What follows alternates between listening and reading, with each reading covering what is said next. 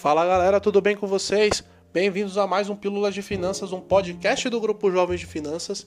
E hoje, basicamente, eu vou ter um tema mais leve. Eu fui desafiado por uns amigos meus a explicar, basicamente, um dos grandes sensações do, do, do momento atual do, do mundo do entretenimento, que é o jogo The Last of Us 2.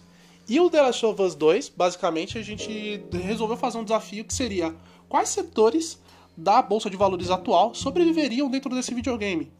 Então, é interessante a gente ressaltar algumas coisas que é interessante dentro do jogo. Não vou dar spoiler para vocês, para que também vocês não, não se sintam, pô, não vou ouvir por conta disso. Mas o, o, o principal plot do jogo é relativo a, ao vírus, um, a um vírus que, que fazem com que as pessoas se tornem zumbis de fato. E o cenário é bem pós-apocalíptico e bem relacionado. É, tem muito frio e muito e muita degradação dos, dos, lugares e coisas do tipo, então é importante a gente ressaltar esse ponto. E a gente também tem que entender que boa parte dos, dos recursos, tanto de alimentação como de outras, outros setores, são muito escassos. Então a gente tem que verificar quais são, geral, quais são os setores que geralmente são de bens de sobrevivência, de bens do, do tipo que são indispensáveis em, em grande parte dos, dos recursos. Então foi basicamente esse que eu selecionei. Bom, o primeiro setor que eu selecionei, que foi muito importante e que em grande parte ele, ele aparece como um bem muito escasso, é o setor de energia. Por que o setor de energia? Assim, grande parte das máquinas e dos recursos relacionados ao jogo eles se atrelam a uma falta de energia muito grande. Então, uma empresa que conseguiria, conseguisse fornecer de uma forma muito mais aberta esse tipo de recurso, conseguiria de fato é, montar uma base e ter uma lucratividade muito maior, e, e se caso também ela trouxesse outros tipos de energia, outros estilos de energia, talvez se aplicasse mais alguma energia solar ou alguma energia que conseguisse ser móvel de uma maneira muito mais rápido. Então, algumas empresas do setor daqui de energia talvez conseguissem dar muito certo na, na no, no novo contexto de bolsa de valores, claro. É, Outro setor que é muito importante, claro, que a gente está falando de recursos escassos, é a alimentação em si, né?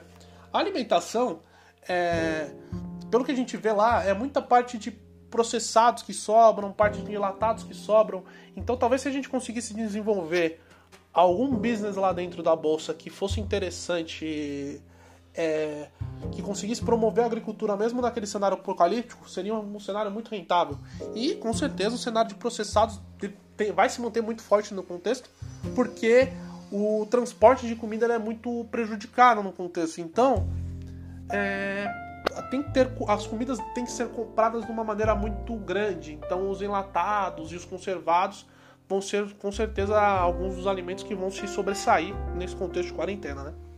E no contexto de quarentena também, mas no contexto pós-apocalíptico do jogo The Last of Us. É, Outro setor que vai se manter, porque grande parte dos jogos são baseados em armas, em, em armas tanto biológicas quanto físicas, com certeza, vai ser o setor armamentista, como forjas e coisas do tipo, que vão desenvolver novas armas, tanto biológicas quanto, quanto físicas, para que elas consigam se manter e deixar as pessoas sobreviver contra as hordas de zumbi que vão, que vão acontecendo dentro do próprio jogo. Então é muito importante esse tipo de, de business para que, pra que a população continua sobrevivendo dentro desse cenário, né?